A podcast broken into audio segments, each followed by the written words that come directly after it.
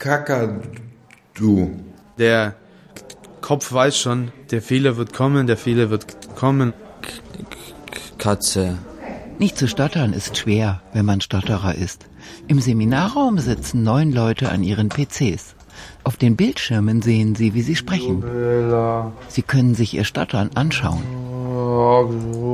Die grüne Sinuskurve zeigt auch, wie ein Wort ohne sogenannte Stotterereignisse aussieht.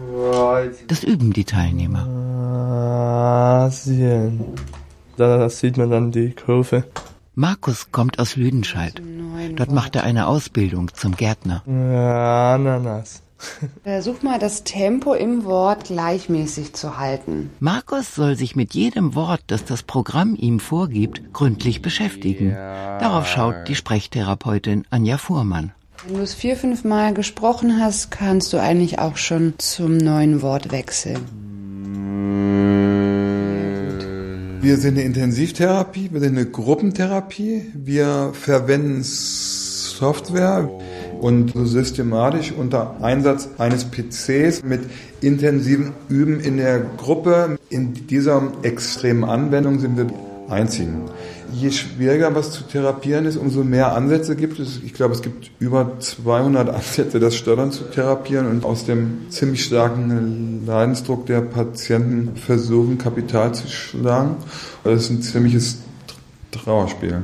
Alexander von Gudenberg ist der Leiter der Kasseler Stottertherapie. Er hat das Institut in Bad Emstal gegründet, als Allgemeinmediziner und als Betroffener. Ich bin eigentlich ein sehr schwerer Stotterer. Ich habe über zwei Jahrzehnte ungefähr zwölf unterschiedliche Therapien gemacht, war auch in den USA, Australien, habe mir da alles angesehen und auch Therapien gemacht und habe dann sozusagen irgendwann mal, nachdem ich als Patient nicht so sehr erfolgreich war, die Seiten gewechselt und bin dann Therapeut geworden. Hasen. Okay, so hört sich super an. Auf zum neuen Wort. Haven. Rund 80.000 Stotterer, man sagt auch Menschen mit Redeflussstörungen, gibt es in Deutschland. Fünfmal mehr männliche als weibliche. Hier in diesem Kurs sind ausschließlich männliche Betroffene.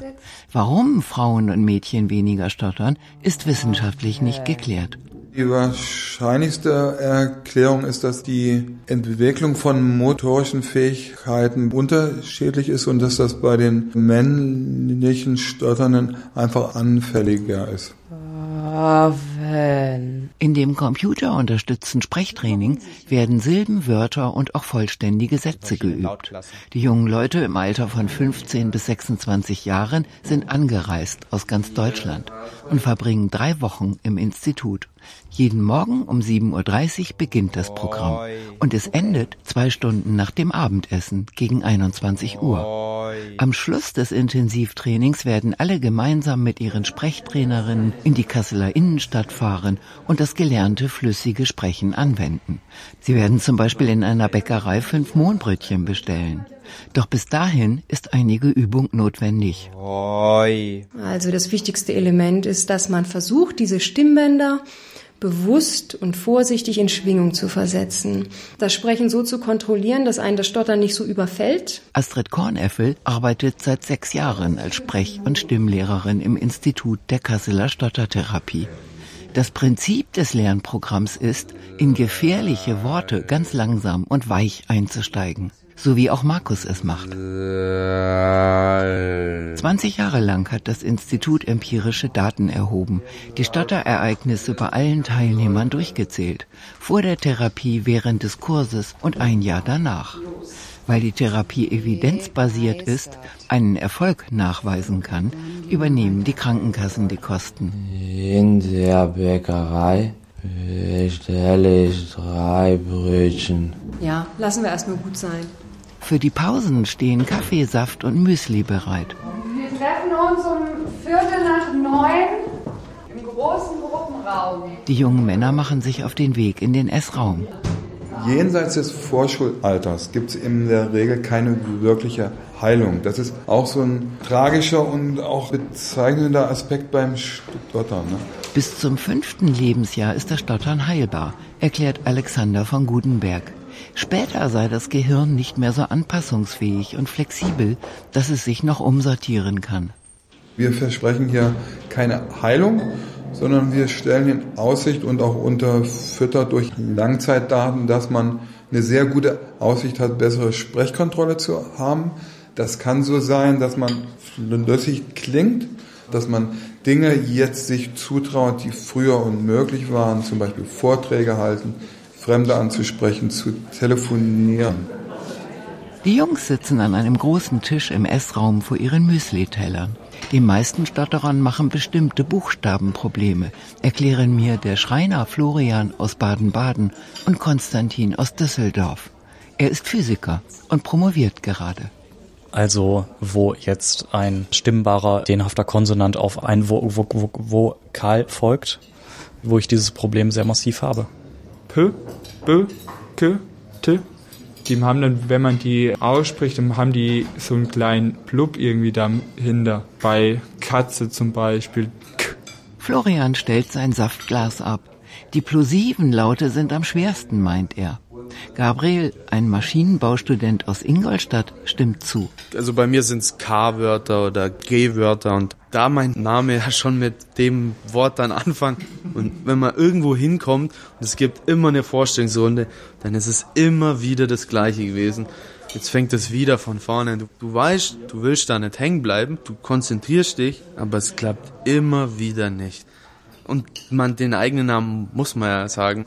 Wenn es beim eigenen Namen dann schon Problemwort ist, aber weil man den eigenen Namen ja so oft sagen muss, der Kopf ist soweit, aber der Mund, der bringt's halt einfach nicht. Du drückst aufs Gas, aber beim Motor kommt einfach nichts an. Gabriel.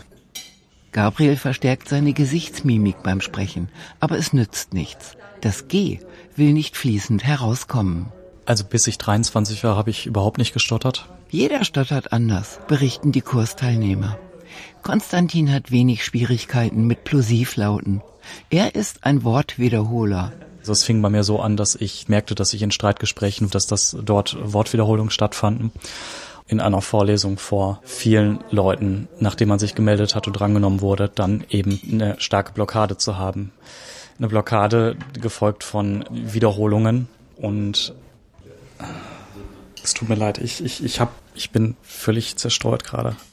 Ich, ich, ich möchte. Man merkt, da will es nicht und man nimmt immer wieder Anlauf und landet aber vor dem gleichen Problem. Astrid Kornäffel hat bereits viele Wortwiederholer therapiert. Die Wortwiederholung klingt nicht unbedingt wie Stottern, ist aber eine Stotterform. Also ich erinnere mich an einen Klienten, der hat zwölfmal gesagt, ich komme aus, ich komme aus, neuer Anlauf, neuer Anlauf, immer, immer wieder. Er ist noch jung. Demir nickt, das kennt er gut. Man sieht es, dass wir uns anstrengen. Man sieht das, wie der Körper sich anstrengt, dass da was rauskommt. Da denkt man, wann kommt der scheiß Laut heraus, auf gut Deutsch gesagt. Das ist in der Situation ein Kampf. Selbst wenn man es geschafft hat, sieht man das nicht wirklich unbedingt als Erfolg an. Man wartet halt dann auf, möglicherweise aufs nächste Mal, wo es halt eben nicht klappt. Wir wissen alle, geht. Alle sitzen wieder im Kreis auf ihren Stühlen. Die Sprechtherapeutinnen Anja Fuhrmann und Astrid Korneffel verteilen Karteikarten. Jeweils zehn Sätze stehen darauf. Wir versuchen jetzt die verschiedenen Anwendungsgrade zu üben. Und das machen wir mit einem Spiel. Den Teilnehmern wird das Üben des langsamen, weichen Sprechens mit dem Spiel erleichtert. Es gibt drei Anwendungsgrade, schwach, mittel und stark. Wenn der Stottern extrem ist, soll ganz intensiv, weich gesprochen werden. Ich suche mir hier auf der Karte einen Satz aus, entscheide mich für eine Anwendungsform und ihr haltet dann das Knöpelchen hoch, von dem ihr meint, dass das die Farbe ist, die ich gerade versucht habe. Die Stimmlehrerin Astrid Kornäffel schaut auf ihre Karteikarte. Aus einem Korb haben sich alle Teilnehmer Knöpfe in drei Farben gefischt. Jede Farbe steht für eine Anwendungsstärke des weichen Sprechens. Wer eine bestimmte Stärke erkennt, hält den Knopf mit der entsprechenden Farbe hoch. Also wenn ich auf diese Weise spreche, dann nutze ich eine sehr starke Anwendung. Zuhören. Die Teilnehmer sollen ein sicheres Gefühl dafür bekommen, wie starkes oder schwaches, weiches Sprechen sich anhören könnte. Florian rückt sich die Brille gerade. Der erste Flugschein Deutschlands wurde. Die Ursachen des Stotterns sind wissenschaftlich noch nicht vollständig ausgelotet. Weitgehende Einigkeit besteht darin, dass es genetisch bedingt ist. Eine genetische Disposition bewirkt, dass das Zusammenwirken der linken und rechten Gehirnhälften bei Stotterern anders verläuft. Also wir haben an Patienten belegen können, das ist auch weltweit repliziert worden, dass Redeflussgestörte andere Hirnaktivierungsmuster bei Sprechplanung und bei Sprechdurchführung haben als Normalsprechende. Eine neurologische Störung, die eine ganz hohe Erblichkeit hat, also ungefähr zwei Drittel, kann man durchaus der Genetik zuordnen. Und alles unter der Oberfläche, das ist gelernte Reaktion. Also wenn man jeden Tag sich beim Sprechen erlebt und dabei scheitert, dann ist es klar, dass man kein Selbstvertrauen hat, dass man Sprechängste entwickelt, dass man äh, Panik äh, entwickelt, dass man Phobien, äh, Soziophobien entwickelt. Das ist aber nicht die Ursache und es ist auch nicht die Ursache, dass man falsch erzogen worden ist oder dass sich die Eltern getrennt haben oder dass man als Kind zu heiß gebadet hat, sondern diese psychosozialen Sachen sind immer nur eine Folge des Stotterns. Die sozialen Folgen des Stotterns bis hin zu enormen Schwierigkeiten, einen Freund oder eine Freundin zu finden, sind krass, meint Alexander von Gudenberg. Das ist bei einem Heranwachsenden, wo noch alle Lebensentscheidungen bevorstehen, Berufsentscheidung oder sogar ob er studiert oder ob er aufs Gymnasium geht oder Partnerwahl und eigentlich alle soziale Kontakte, wenn man da stark stottert, gibt Zahlen, 50 Prozent der Redeflussgestörten haben eine soziale Phobie entwickelt. Das kann schon katastrophale Auswirkungen in allen Lebensbereichen haben, bis hin zum Suizid wenn man in Stress ist, in Hektik, wenn man viel Aufmerksamkeit von den anderen bekommt, dann denkt man sich, oh nein, jetzt hören mir alle zu, jetzt darf ich bloß keinen Fehler machen und das macht einen nervös und dann stottert man noch mehr. Demir ruckelt an seinem Stuhl und streckt die Beine aus. Okay. Gut. So. Also es ist Alltagstraining. Wir versuchen die im Institut erlernte Technik irgendwie in den Alltag zu transferieren. Gerade so Sachen, die Betroffene gerne meiden, dass man beim Bäcker sagt, ich hätte gern fünf Mohnbrötchen. Auf dem Königsplatz in der Kasseler Innenstadt herrscht großer Trubel. Viele Leute rennen zwischen den Straßenbahnen hin und her und eine Menge Leben gibt es hier. Mal gucken, was sich dann daraus ergibt. Ja. Also ich würde sagen, grundsätzlich haben so ziemlich alle Stotternde eine besondere Angst vor der Situation, weil man wird ja eigentlich mit dem konfrontiert, wovor man sich unter Umständen sein Leben lang gefürchtet hat. Okay, ich geh mal rein, ja? Die Truppe im Alltagstraining betritt eine Bäckerei, in der man an kleinen Stehtischen auch Kaffee trinken kann. Die jungen Männer sollen sich an der Ladentheke anstellen und Gebäck oder Brötchen bestellen. Was passieren kann, dass wir in ganz banalen Situationen diesen ziemlich katastrophalen Kontrollverlust erleiden, wo dann andere unsicher werden, beginnen zu lachen oder auch verlegen werden. Sie stehen in der Bäckerei, fünf Leute hinter ihnen. Sie wollen fünf Mohnbrötchen bestellen, hängen aber immer am M. Dann werden sie schon nervös. Dann schaukelt sich das hoch. Konstantin, der Physiker, schaut die Verkäuferin an. Entschuldigung, ähm, haben Sie vielleicht Dinkel? Also, also ein Dinkelbrötchen gerne. Also hätte ich gerne. Eine Kundin, die neben Konstantin am Tresen steht, feigst und rollt die Augen. Die anderen Jungs warten ein paar Meter entfernt an einem der Tische. Gabriel, der immer Schwierigkeiten hat, seinen Namen ohne Stotterer zu sprechen, möchte Grünkernbrot kaufen. Aber nun traut er sich nicht. Gut, ich wurde total ausgelacht von allen. Und mich hat es total sauer gemacht. Das hat mich noch mehr verunsichert. Das ist der Kasper und deswegen muss das immer lustig sein. Aber es ist ja nicht lustig. Wenn Sie einem Stotternden gegenüberstehen, dann gibt es ganz unterschiedliche Reaktionen. Entweder fangen die an zu lachen oder sie werden aggressiv oder sie assoziieren, das passiert ganz, ganz oft damit, dass man auch irgendwie geistig beeinträchtigt ist und dann wird man sozusagen bevormundet und betuttelt oder es wird ganz deutlich gesprochen oder ganz einfach, weil man meint, der ist beeinträchtigt. Ne? Das unterscheidet Stottern von anderen Behinderungen. Es hat ein katastrophales Image, wenn jemand als Trottel dargestellt werden soll. Dann sehen das einfach Leute, die stottern. Ne? Danke, nichts. Die Reaktionen anderer Leute kennen alle Stotterer gut und hassen sie regelrecht, meinen die Jungs am Kaffeetisch in der Ecke. Die meisten wissen nicht, was Stottern ist und wenn auf einmal vor ihnen ein Stotternder steht, dann denken die sich, was geht jetzt bei dem ab? Ist der irgendwie jetzt komplett hängen geblieben? Auf Wiedersehen. Tschüss. Konstantin schnappt sich seine Dinkelbrötchentüte und sucht das Weite. Ja, ich hab's wenigstens hinter mir. Viele Stotterer entwickeln in ihrem Alltag Vermeidungsstrategien, berichtet Alexander von Gudenberg.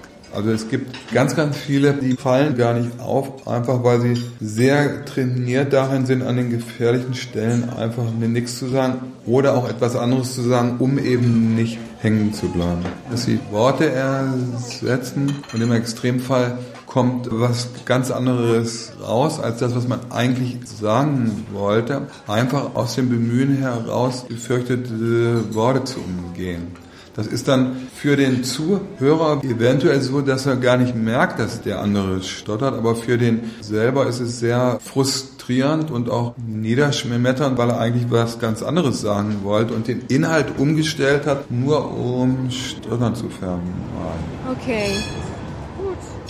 Auch Demir hat eilig die Bäckerei verlassen. Mal gucken. Glücklich sieht er nicht aus. Ich war jetzt nicht zufrieden mit dem, was ich war, weil es natürlich besser sein konnte und weil ich weiß, dass ich das besser kann. Aber trotzdem bin ich jetzt deswegen nicht am Boden zerstört oder so. Aber ähm, ja. Demir hatte nicht den Mut, vor allen Leuten betont langsam zu sprechen, wie er es so lange geübt hatte. Und prompt hat er wieder gestottert. Astrid Kornäffel, die Sprechlehrerin, ist unzufrieden. Die Hauptherausforderung ist, traue ich mich das auch? Gehe ich zum Bäcker und sage, ich möchte ein Schokogoson. Es kann natürlich sein, dass der Verkäufer denkt, was ist denn mit diesem Menschen los? Wieso spricht er so komisch? Demir wagt einen weiteren Versuch. In einer Buchhandlung. Und zwar muss ich in der Schule einen Vortrag halten über einen Roman. Hätten Sie da vielleicht was? Gerne. Vielleicht bleibt Demir nichts anderes übrig, als abzuwägen. Will er weiter stottern oder will er auf andere Weise anders klingen?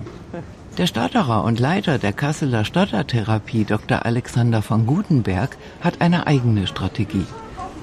Eins äh, habe ich sehr früh gelernt, dass ich mich durch das Stottern von nichts abhalten lasse. Um die Abi-Zeit und danach habe ich mir einfach angewöhnt, jeden, ob sie ihn interessiert oder nicht, einfach voll zu quatschen. Und ich habe viel Kontakt mit Patienten, wenn die einfach sehen, Mensch, der ist ja immer noch Stotterer, aber der hat es trotzdem irgendwie geschafft. Das ist auch ein ganz gutes Modell für andere. Ich habe zwar das Stottern, aber ich spreche halt. Und wenn ich unflüssig bin, dann ist es so und dann wird das akzeptiert. Es ist nicht immer so einfach, weil da muss man ja auch ein bisschen zum Stottern stehen. Aber das finden die meisten Leute großartig. Und überhaupt gar keine Schwäche, sondern eigentlich ein Ausdruck von Stärke. Alles klar, Dankeschön. Gerne. Tschüss. Demir läuft beschwingt durch den Laden Richtung Ausgang. Er hat seine Buchbestellung mit Erfolg absolviert. Ja, also jetzt war ich zufrieden und ich war entspannt und gelassen und alles war gut.